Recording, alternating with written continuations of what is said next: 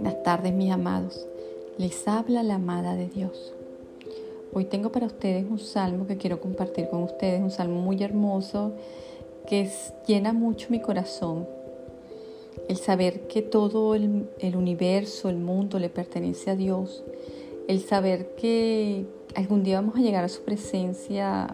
Bueno, ya estamos en su presencia porque el Espíritu de Dios mora en nosotros pero el saber que cada día tenemos que mejorar como seres espirituales, como seres vivientes, mejorar nuestra conducta, nuestra forma de ser y llenarnos de ese amor y de esa paz que Él nos da y que cada día, por gracia de nuestro Señor Jesús, podemos llegar a ese trono, a ese lugar santísimo y el saber que Él está ahí y que todo le pertenece me llena mucho y por eso quiero compartir este Salmo 24.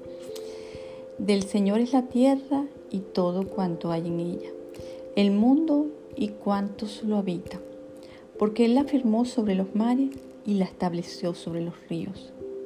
¿Quién puede subir al monte del Señor? ¿Quién puede estar en su lugar santo? Solo el de manos limpias y corazón puro, el que no adora ídolos vanos ni jura por dioses falsos. Quien es así, recibe bendiciones del Señor Dios su Salvador le hará justicia. Tal es la generación de los que le buscan, de los que buscan tu rostro, oh Dios de Jacob. Eleven puertas sus dinteles, levántense puertas antiguas, que va a entrar el Rey de la Gloria. ¿Quién es el Rey de la Gloria? El Señor, el fuerte y valiente, el Señor, el valiente guerrero.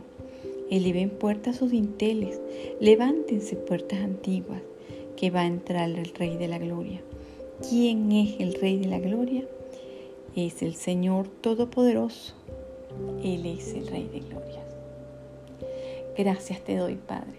Infinitas gracias, porque en David hubo una visión grande de lo que eres tú y nos la mostró aquí. Yo te doy infinitas gracias porque hoy puedo ir a tu presencia y a tu lugar santísimo y puedo sentir tu grandeza, tu esplendor y tu amor. Y puedo ser, levantar mis manos y alabar a Dios, al grande, al yo soy.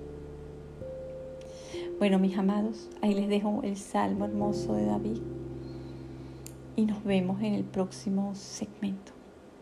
Chao.